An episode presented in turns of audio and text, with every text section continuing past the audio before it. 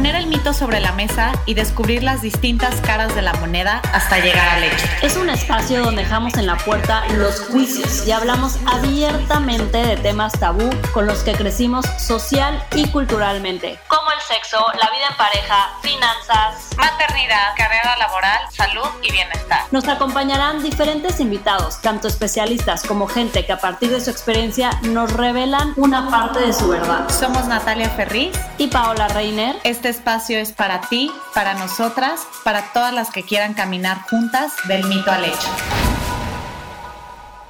Hola, hola a todas y a todos, bienvenidas y bienvenidos a un capítulo más de Del mito al hecho. Estamos aquí con una invitada extraordinaria, Visila Bococo. Yo conocí a Visila hace un par de años en Nueva York, o a lo mejor ya hasta tres, tres años, yo creo, y desde que la conocí fue de verdad una mujer que me sorprendió en todos los aspectos, de una manera personal, pero también profesional. Se me hizo una mujer totalmente extraordinaria, a la cual admiro muchísimo por su gran trayectoria. Cuando muchos me preguntan de, oye, ¿cómo es Visila? Tú que la has conocido, que has platicado con ella.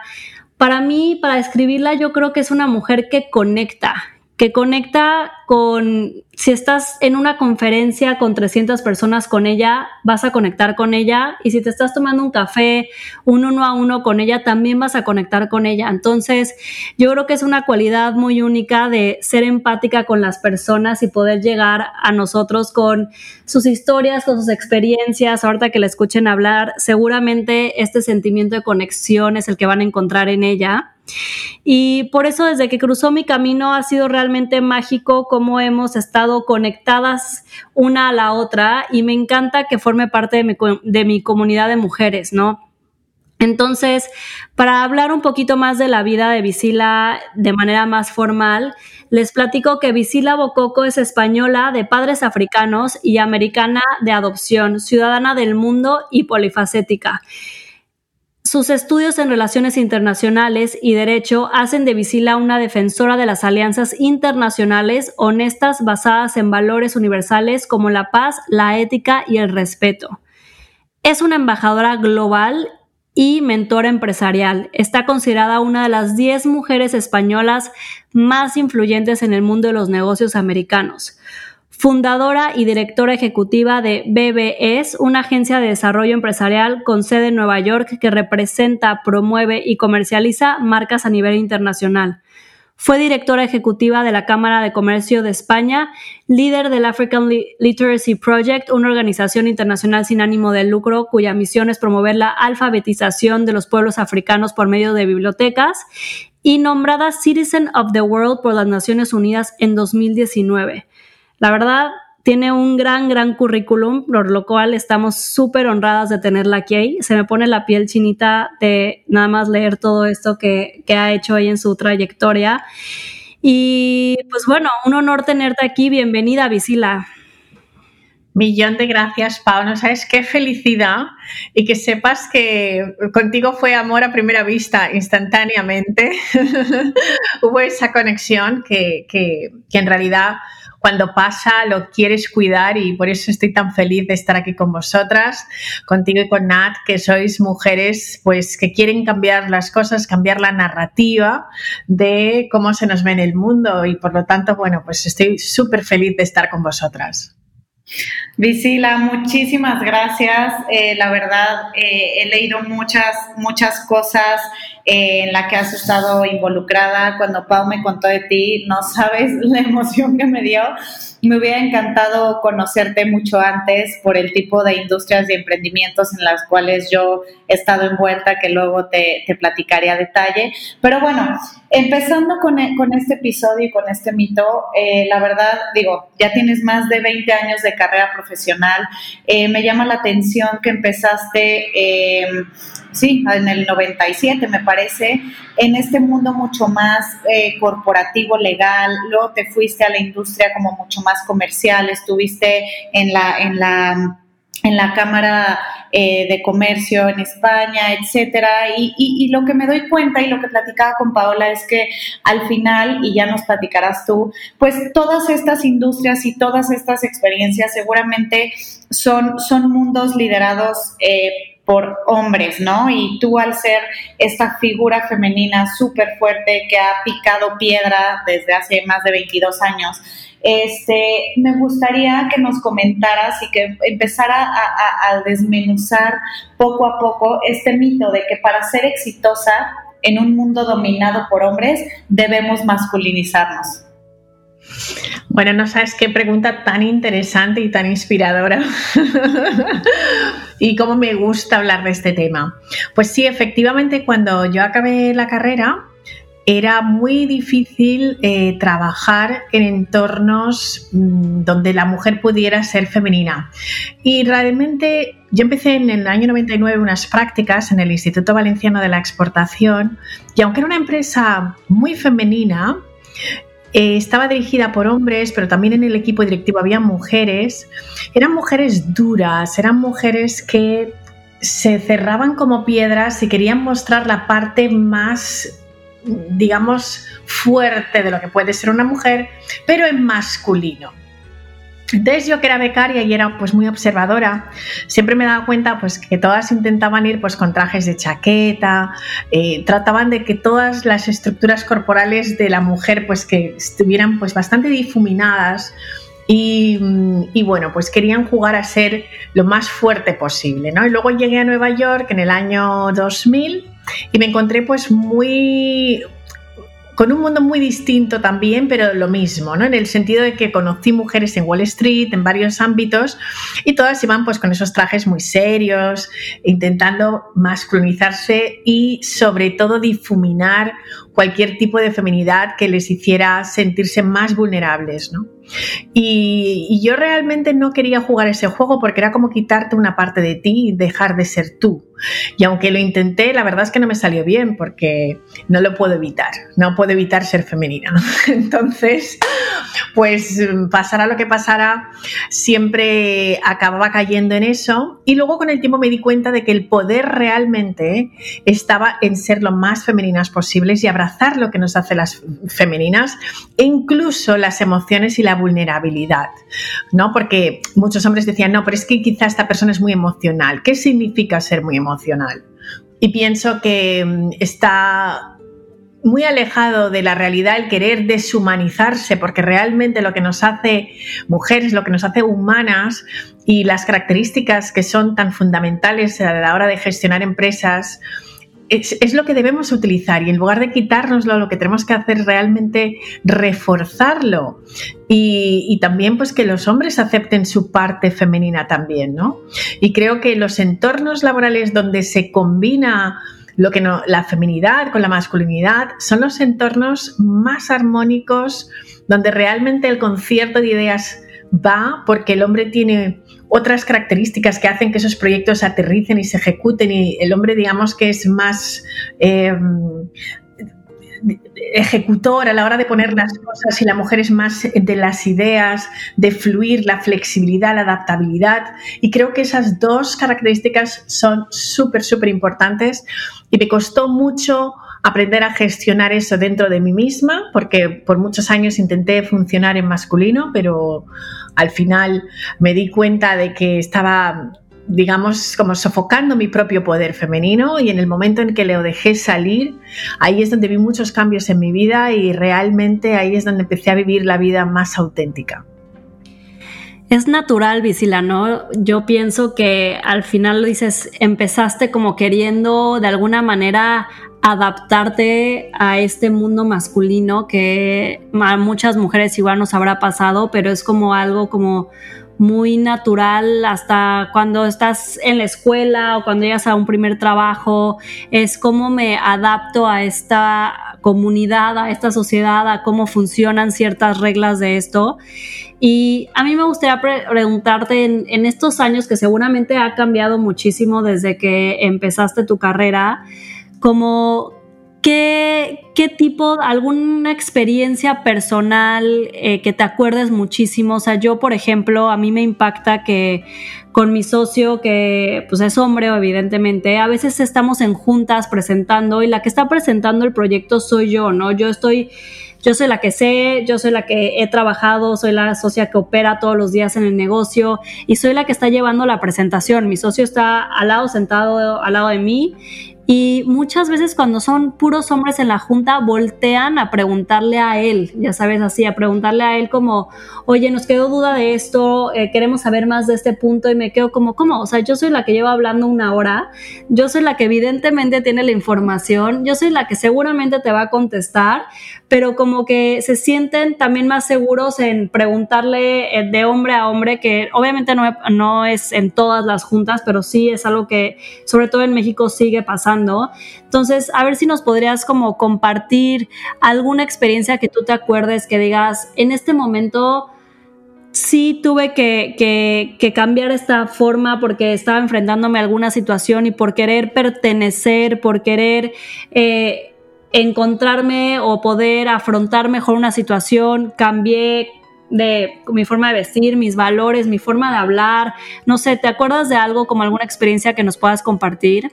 Pues mira, sinceramente no he tenido muchas y quizá porque he tenido la suerte, o sea, yo trabajé mucho tiempo en la Cámara de Comercio con un chairman que era un hombre maravilloso y esto que te pasaba a ti me pasaba en las reuniones, ¿no? Entrábamos y sobre todo pues él estaba en sus sesenta y pico, yo estaba en mis early 30 ¿no? Tenía treinta y pocos y normalmente, claro, pensaban que él era el que gestionaba todo y yo era pues realmente, pero él era tan listo y una persona tan espectacular que siempre decía, por favor, preguntarle a ella porque yo de esto no tengo ni la menor idea, o sea, la que hace el trabajo es ella, ¿no? Entonces, él siempre me daba como el floor, ¿no? La, oportunidad de poder expresarme y en eso en realidad es que tuve muchísima suerte. Y en otras ocasiones, pues recuerdo la primera vez que me entrevistaron para la cámara que me dijeron, pero bueno, ¿cómo vas a poder gestionar todo esto? Porque acabamos de saber que acabas de tener un bebé, ¿no? Realmente esta pregunta estoy segura de que no se la hacen a ningún hombre es una pregunta que normalmente nos hacen a nosotras, ¿no? ¿Cómo vas a gestionar esto, no? Entonces, em, en este caso, pues eh, recuerdo que me chocó muchísimo esa pregunta, ¿no? Porque como madre, sabes, te están poniendo entre la espada y la pared y te están diciendo si tú eres capaz de gestionar y esto es algo que nos pasa mucho como mujeres.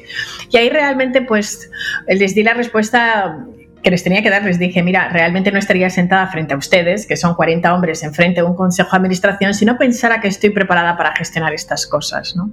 Y ahí pues se callaron porque la respuesta fue como muy contundente y les miré directamente a los ojos y les dije esto.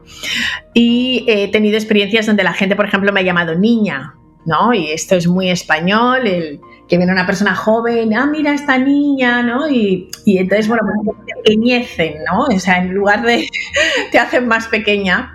Y entonces, bueno, pues tienes que poner una sonrisa.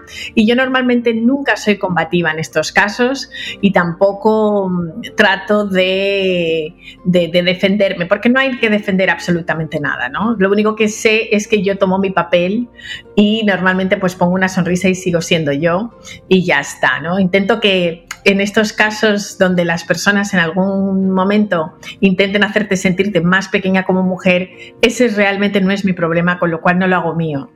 Sí, claro. No sabes cómo me identifico, Visila, porque justo eh, me parece, mi hija va a cumplir tres años, ¿no? Y, una de mis experiencias en esto de lo que hablas es que yo iba a levantar la segunda ronda de capital para uno de mis emprendimientos. Eh, fui con un fondo aquí en México de hecho, eh, bueno, subdirigido ¿no? por, por, una mujer. Tuve una comida con ella, entonces me dice, a ver, platícame eh, en qué estás, cómo vas, le quería platicar todo esto. Eh, me dice, son increíble, me dice, pero veo que estás embarazada. Y yo, sí, tenía, me parece, eh, seis, siete meses, ¿no? O sea, como seis meses, obviamente ya se me notaba. Me dice, ¿te puedo hacer una recomendación? Y le dije, sí y me dice, eh, entra al pitch, ¿no? Y de levantamiento de capital con los fondos, ya que tengas a tu hijo, porque si te ven embarazada, eh, es algo que los va a cuestionar muchísimo. Me quedé helada, o sea, de decir, no, es que no, o sea, no, no puede ser, no puede ser posible, ¿no? Este, al final sí terminé teniendo un par de citas embarazada porque pues yo dije, no, o sea, no es algo que, que, vaya a ocultar. De todas maneras, aunque tenga mi bebé, si me preguntan, ¿estás casada? ¿Tienes hijos? Pues ni modo que le diga no. O sea, me, parecía como eh, muy poco honesto, ¿no? Este, y cuando tuve esta experiencia, Visila, justo eh, con uno de los fondos, con el otro no, pero uno de ellos sí lo primero que me decía antes de mi carrera profesional era eh, que les diera como las credenciales de cómo estaba ahorita yo en mi vida personal,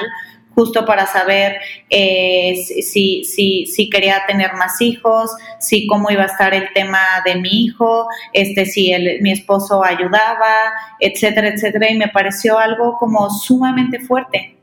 Tienes toda la razón. No creo que a muchos hombres les pregunten, ¿a su mujer cuánto dinero trae a casa? no, normalmente, no creo que sea la pregunta.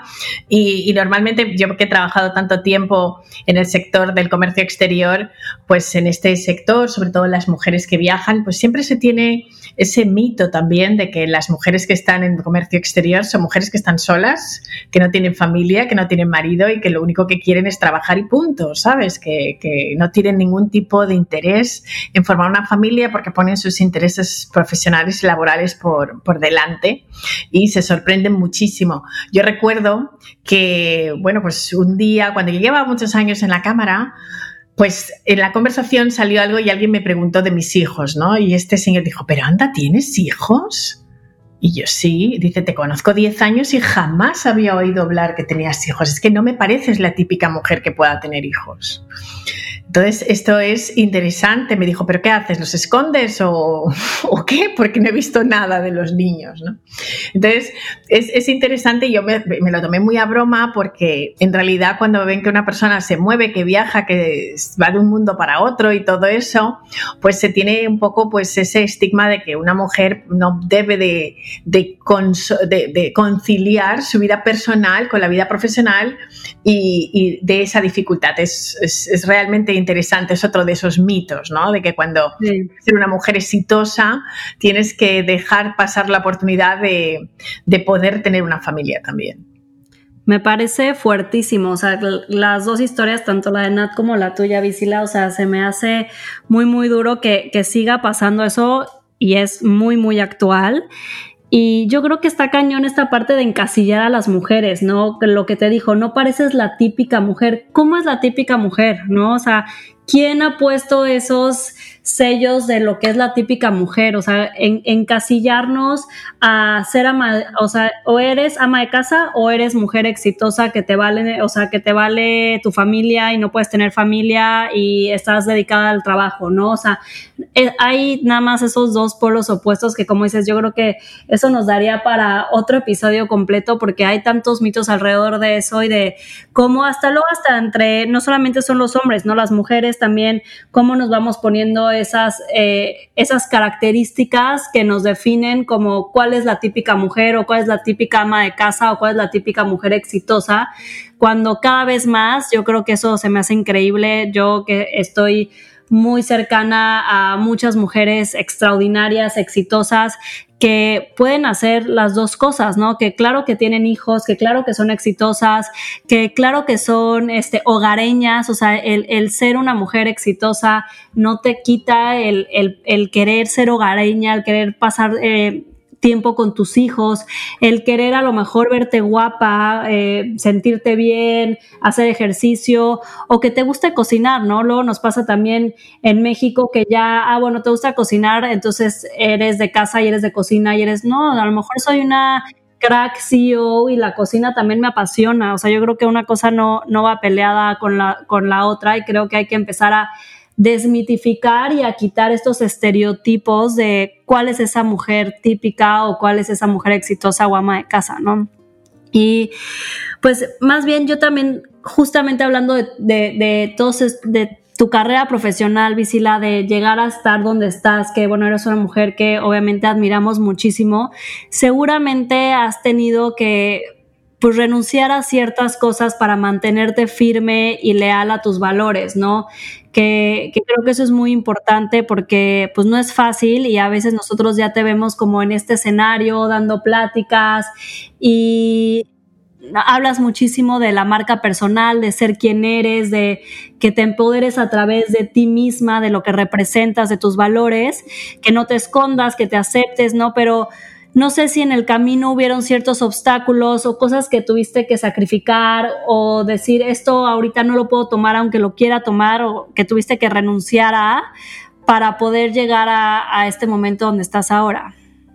Pues mira, yo creo que mm, por supuesto tienes que hacer bastantes sacrificios y renuncias y en principio pues mira, eh, el juego político, ¿no? Porque yo trabajando en la Cámara de Comercio aprendí muchísimo de política y mucha gente decía, bueno, pues es que con tus características de liderazgo podías estar en política y todo eso, pero realmente me di cuenta de ese juego no iba a estar en, en línea con quién soy realmente, ¿no? Porque es un juego donde realmente es, mm, no puedes ser tú mismo. Tienes que estar constantemente poniéndote una máscara y ese tipo de máscaras a mí me agotan y durante mucho tiempo, cuando estás en trabajo institucional, tienes que ponerte todas esas máscaras y en realidad yo no quería quitármelas porque sentía que las necesitaba y sentía en cierto modo que, que se las debía a la gente, ¿no? O sea, la gente tiene una imagen de lo que tú debes de ser y entonces yo estaba sirviendo, en lugar de servirme a mí, estaba sirviendo a esa imagen de mí que la gente más o menos había llegado a construir, pero que no la había construido yo. Y entonces ahí sí que tuve que hacer una renuncia importante y aunque no fue completamente provocada por mí misma, porque yo no tenía realmente las agallas en ese momento para romper con toda esa estructura, cuando se cayó enfrente mío me di cuenta de, que estaba viviendo completamente una mentira. Y eh, entonces ahí es donde realmente tuve que encontrarme a mí misma, ¿no? Y la primera renuncia fue a quitarte esas máscaras. Y las mujeres siempre estamos obligadas a ponernos muchas máscaras, ¿no? La máscara de tener que estar siempre perfecta y estar estupendamente maquillada y vestirte en cierta manera. Me costó mucho quitarme todas esas máscaras, ¿no? De muy conectadas con esa perfección. Y luego, pues, por ejemplo, si quieres estar en temas institucionales, pues tienes que llegar a traicionar a mucha gente. Yo he estado en reuniones donde pues de repente se plantea un cambio importante dentro de las estructuras de un consejo de administración. Y entonces estuve jugando a ese juego, pero llegó un momento que no me podía ni mirar al espejo y que ya no sabía ni quién era. Y quizás pues aunque no fui yo quien lo, lo, promoví de una manera interna, me imagino que dentro de esa lucha que yo tuve que vivir, ¿no? Por ser esa mujer que todo el mundo quiere que seas o que espera que seas y estás llevando una serie de, de, máscaras que te tienes que poner todos los días, como el maquillaje, llega un momento que, que se va, que se va y ahí es donde tú te encuentras sola y es muy difícil, tienes mucho, mucho miedo, ¿no? Porque siempre estás pensando cómo me van a juzgar. Y sabes que las mujeres somos muy Em, susceptibles de lo que piensan los demás, yo creo que mucho más que los hombres, porque desde muy pequeñas nos educan a cómo está, me, queda bien este vestido, estoy guapa, eh, necesitas que tu círculo siempre te esté asegurando lo bien que estás, ¿no? Entonces es muy difícil para las mujeres el quitarte de estas cosas y te empiezas a poner máscaras porque tú quieres tener esa valoración externa. Sí, oye Visila, diciendo esto, porque para mí es bien importante, diciendo esto que para las mujeres, a lo mejor por tema de género, no lo sé, o sea, pero hablando de este tema de cómo nosotros nos ponemos como nuestros propios juicios, por decirlo así, ¿crees que también eh, a nivel laboral, te lo digo porque a mí me ha sucedido, mi suegra, por ejemplo, es académica y es directora de una de las universidades más importantes de aquí de México, y un día me contaba ella que siempre se vestía de negro, con el pelo del mismo peinado, para no llamar mucho la atención en todas estas ponencias que ella tenía aquí y alrededor del mundo, etcétera. Y un día eh, lo ahondó más y me dijo, es que lo más difícil a veces no es solamente a los hombres que me enfrento laboralmente, si me van a juzgar o no, si traigo, eh, si me he visto a lo mejor eh, un poco más llamativa, por decirlo así, este, es que lo más difícil es que en el mundo de hombres quienes más me han criticado son las otras mujeres. Entonces, no, o sea, me hizo como, wow, me explotó la cabeza porque dije, claro, o sea, yo laboralmente eh, creo que he tenido muy pocas, o que yo me haya enterado como algún tipo de roce o algún tipo de situación tan fuerte y ha sido de un ataque de mujer hacia las mujeres. Entonces, cuando ella me dijo, en el mundo que se desenvuelve, dominado por hombres, pero que en realidad los ataques vienen de la otra minoría, que son mujeres, me pareció súper fuerte. No sé si a ti te ha tocado vivirlo. Mira, te explicaré algo y, hay que entendernos, ¿no? Tenemos que ser un poco compasivas con nosotras mismas y viene por, si miras solamente 100 años y menos de 100 años, quizás simplemente 50 años, que 50 años no son nada, yo estoy a punto de cumplirlos y te puedo asegurar que pasan rapidísimo. Las mujeres, para tener cualquier tipo de estatus social, nosotras teníamos que hacerlo a través de los hombres sobre todo yo he crecido en España y era así, ¿no? Entonces, resulta que de repente en, el siglo XX las mujeres salen a trabajar y entonces ¿qué ocurre? Que todavía seguimos viendo a las otras mujeres como, como amenaza, porque claro, antes teníamos que luchar por coger al hombre mejor, el más listo, el más guapo y el más rico, porque así vives mucho mejor, ¿no? Entonces, desde el momento que ya nos tenemos que responsabilizar de nuestras propias vidas, también en nuestro subconsciente todavía queda ese, ese, ese, miedo hacia la otra mujer. Entonces, cuando tú ves una mujer despampanante que llega a un meeting y va espectacular, pues es muy, muy normal que dentro de nuestra propia inseguridad veamos a esa persona como amenaza y que pensemos, fíjate, pues está como va así para que atraer a todo el mundo, porque no sé qué, porque no sé cuántos. O sea, eso yo lo he escuchado y he visto este tipo de conversaciones en las mujeres y creo que cada vez es menos, pero también entiendo de dónde viene. Entiende por ese miedo de que nosotras tenemos y que como antes habían tan poquitas mujeres dentro de las empresas, pues cuando venía otra era una amenaza porque está dentro de nuestro subconsciente. Y este tipo de comportamientos son puramente defensivos, como, como todos los seres humanos. Si vemos un león, empezamos a correr, pues es así, ¿no? Pues también vemos que hay unas mujeres y pensamos que puede ser una amenaza y eso está en nosotras. Ahora bien, las nuevas generaciones ya no estamos en esta línea y esto hace pues que tengamos conversaciones como la que estamos teniendo hoy, gracias a Dios, y que las mujeres nos estemos apoyando y que cuando veamos a otra, pues le digamos, pues mira qué guapa estás y qué bien y qué mona qué lista y que nos encante. O sea, a mí me encanta estar rodeada de mujeres guapísimas y que además sean más listas que yo, a ver si se me pega algo, ¿no? Entonces es, es fantástico, pero creo que viene de eso y muchas mujeres todavía siguen protegiéndose frente a las otras mujeres porque tienen ese miedo. Yo pienso que como siempre digo, me canso de decirlo, lo que crees, crees tú, si empiezas a pensar que hay un entorno hostil frente a ti, que las otras mujeres te van a atacar, pues esa es la historia que vas a tener y es lo que vas a traer en tu vida. Si piensas que todas las mujeres que te rodean son tus hermanas y que vas a crear una sororidad maravillosa, yo sinceramente llevo años que no me encuentro con ninguna situación en la cual me haya sentido atacada por ninguna mujer, todo lo contrario. Y las veces que lo he sentido creo que ha sido yo misma quien lo ha provocado porque estoy segura de que quizás yo misma también he dado esa señal o he pensado lo mismo y lógicamente pues lo he acabado atrayendo a mi vida. Cuando más insegura he estado, en, hace años, pues en, dentro de mi propia inseguridad he provocado ese tipo de situaciones, de celos, de malos entendidos, de comentarios. En el momento en que me he curado a mí misma y he visto que lo que estaba en mí es lo que está en otros, pues ese propio reflejo me he visto al espejo y me he dado cuenta de, que muchas veces todo lo que yo veía como una amenaza eran mis propios miedos, ¿no? Así que bueno, el momento en que sintamos que las mujeres que tenemos a nuestro alrededor nos van a aplaudir, nos pongamos lo que nos pongamos, que nos parezca todo súper bien, yo creo que ahí va a cambiar completamente nuestra narrativa. Es muy cierto, Visila. Lo vimos en el último capítulo del mito al hecho, donde decíamos lo que das, recibes, un poquito por ahí, ¿no?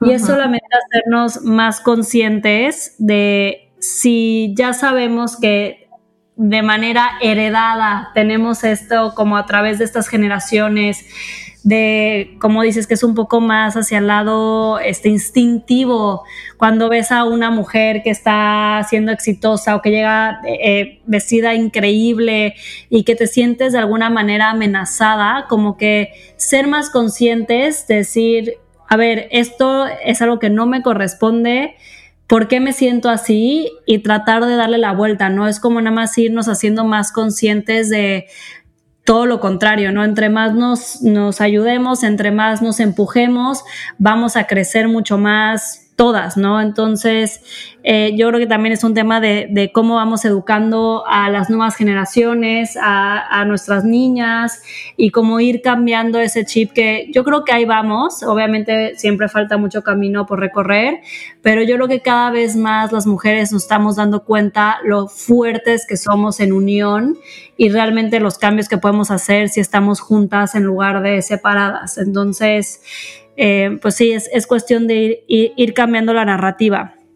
Y pues ahorita vamos a, Nat nos va a explicar un poquito la dinámica del episodio que vas a ver que te va a encantar para arrancarnos con, la, con nuestra dinámica final del episodio. Visila, bueno, eh, este, esta dinámica ya es muy eh, tradicional aquí en mito al hecho, del mito al hecho. Eh, tú mucho de lo que expresas en tus redes, de lo que, bueno, yo he tenido la oportunidad de, de, escuchar de ti, no solo en conferencias, sino también en medios de comunicación, hablas como de una receta de vida, ¿no? entonces nos guiamos un poquito eh, sobre esa receta de vida eh, que tú combinas mucho entre lo personal y lo profesional y preparamos como algunos mitos que es como la afirmación contraria de, eh, para que tú nos digas por qué lo piensas de la otra manera y, poder llegar como, como a un hecho. Claro que sí, me encanta el juego. Vamos.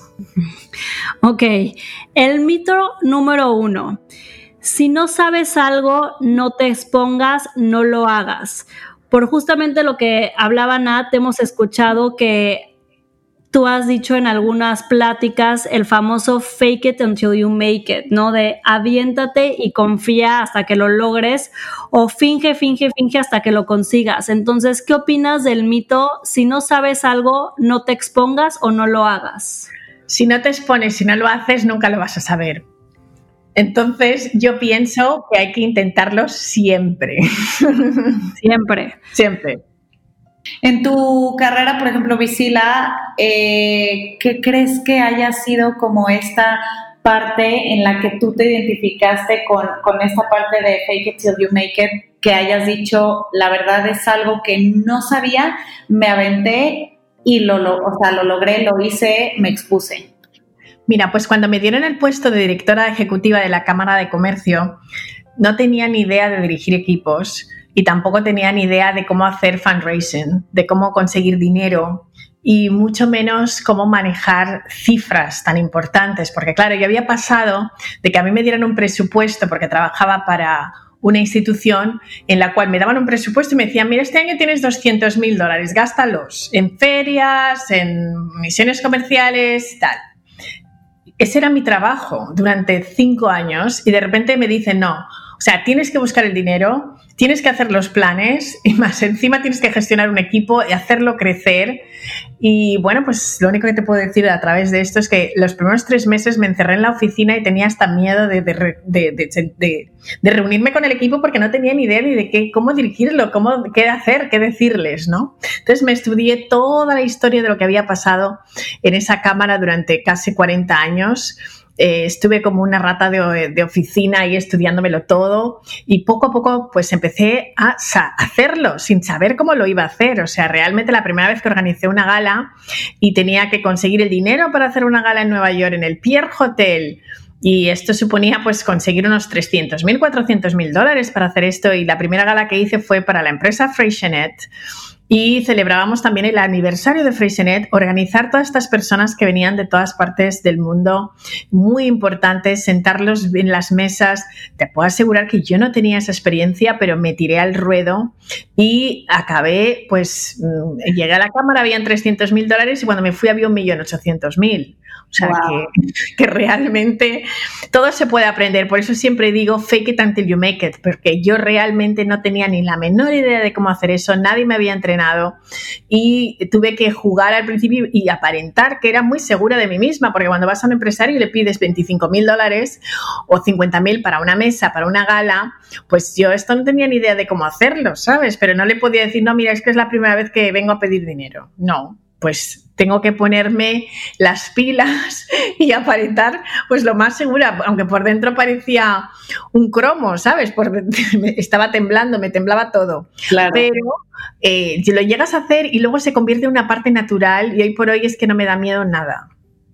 Me encanta, de verdad me identifico muchísimo con, con, esa parte. Cuando la leía y la leía era como, wow, pues sí, claro que sí, porque muchas veces nos quedamos sin hacer las cosas porque en, teoría no sabemos hacerlas, pero no sabemos hacer el 99.9% de las cosas. O sea que este, el segundo mito, Visila, es, eh, y este también es muy bueno, me encanta, conecta con lo que quieres tener. ¿Por qué crees que ese mito es, este, es falso?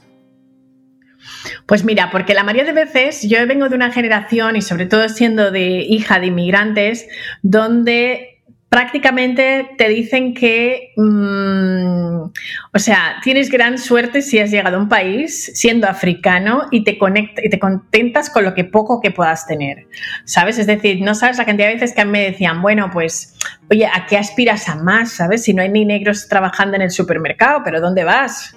¿No? Entonces, pues tienes que conectar con lo que tú realmente quieres tener. O sea, no puedes dejar que la sociedad te imponga o eh, mucha gente pues eh, tiene ese complejo, ¿no? Es que no hay negros en este hotel o en este restaurante. Bueno, y, bueno, pues a mí me da igual, a mí me gusta ese hotel y ese restaurante y eso es lo que yo quiero y esa es la experiencia que yo quiero tener y punto. Entonces creo que es muy importante ir rompiendo esos estereotipos que a veces vienen por ese propio miedo nuestro de aspirar a demasiado, a tener demasiado, ¿no? Y, en el momento en que tú conectas, mira, yo quiero esto, no sé cuánto tiempo me va a costar tenerlo, pero es lo que quiero. Y, realmente empiezas eh, a, sentirte tan orgulloso de ti mismo cada vez que empiezas a darte cuenta de que eres tú quien crea esa energía y que no te dejes llevar por lo que los demás piensan que tú puedes llegar a tener o no. Sí, y es conectar, yo creo, con lo que ya tienes, ¿no, Misila? O sea, al final a veces estamos muy enfocados en el futuro, en lo que queremos, en lo que queremos, y es como, a ver, toma un respiro y conecta con lo que ya tienes, ¿no? Y de ahí seguramente vas a poder construir hacia lo que quieres tener, pero luego nos falta como esta parte de no, por estar muy enfocados en ver lo que sigue, en estar futureando, en querer otras cosas, no nos damos cuenta y no apreciamos o no agradecemos lo que ya tenemos, que yo creo que es muy importante. Eso es fundamental. Y el mito número tres, Visila, es lo mejor para lograr lo que quieres es ser multitask. Que aquí Puede ser que muchos que nos están escuchando creen que esta es la respuesta correcta, pero nosotras a lo mejor sí creemos que la respuesta es más bien tener enfoque y por lo que te hemos escuchado a ti hablar es que muchas veces dices primero una cosa y luego la otra. ¿Qué opinas de este mito de querer ser multitask en todos los aspectos de tu vida? Pues creo, yo no sé a la mujer que se le ocurrió eso de que las mujeres somos multitask, pero es que nos perdió la vida, ¿sabes? Porque...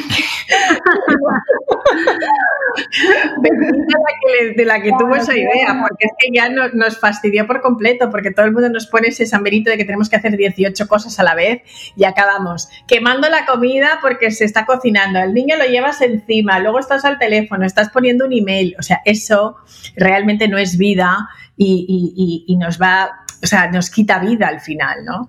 Entonces yo siempre digo, mira, enfoquémonos en una cosa, esto de que ser, ser, multitask, no sé a quién se le ha ocurrido, pero realmente lo importante es hacer una cosa, luego la otra y luego la otra y tratar de focalizarse.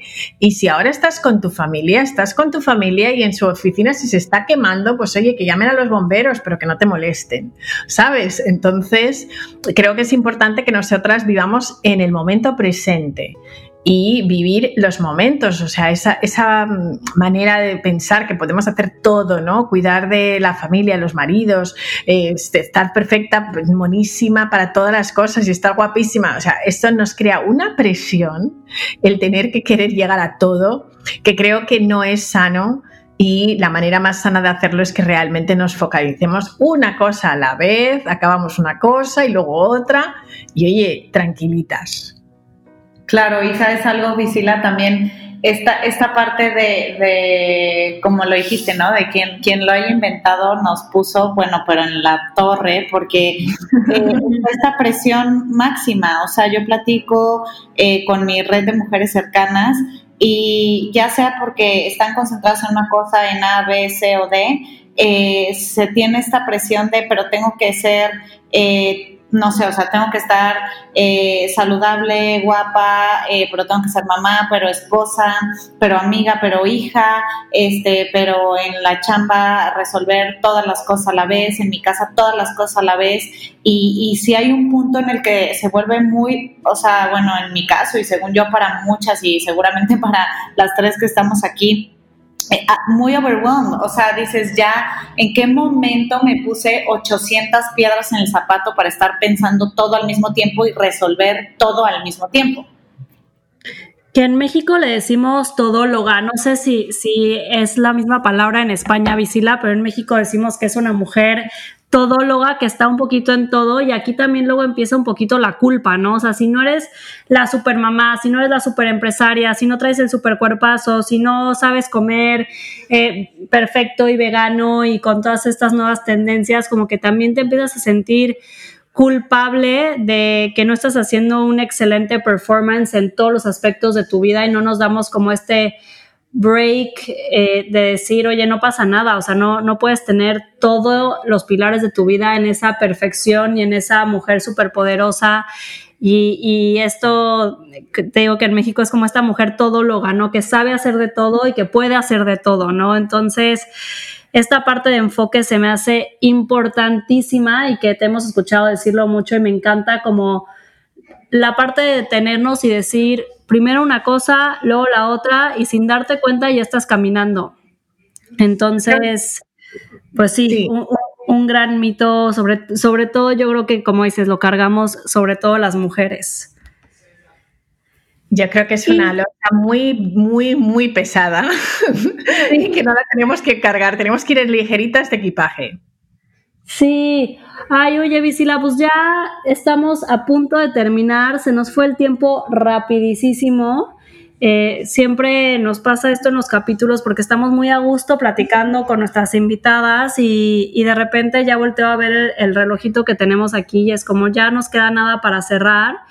Entonces, pues queríamos primero agradecerte muchísimo de estar aquí. Espero que lo hayas disfrutado como lo disfrutamos nosotras. Fue un gran, gran honor tenerte. Eres una mujer increíble y que nos hayas podido compartir un poquito de tu historia. Y fue increíble tenerte en este capítulo del mito al hecho. Bueno, yo os deseo lo mejor de lo mejor y espero que haya muchísimas mujeres que realmente escuchen todos estos mitos para que por favor se desliguen de cada uno de ellos, porque a medida que cada una nos vayamos desligando de esos mitos, vamos a ser muchísimo más fuertes y vamos a ser mucho más felices, que al final para eso estamos aquí. Exacto, muchísimas gracias Visila, de verdad espero que tengas otros 20 años más de sabiduría y de podernos seguir. Eh, pues no sé, como que también está padre, sea la industria en la que estemos las mujeres, encontrarnos con mujeres como tú que nos, que nos ayude a ser aún más fuertes. Entonces, nos encanta, nos encanta eh, eh, tener como esa, esa dualidad en muchas de estas mujeres como tú que nos inspiren. Eh, muchas gracias, gracias a todos por escucharnos. Nos vemos en el próximo episodio, el próximo miércoles del mito al hecho.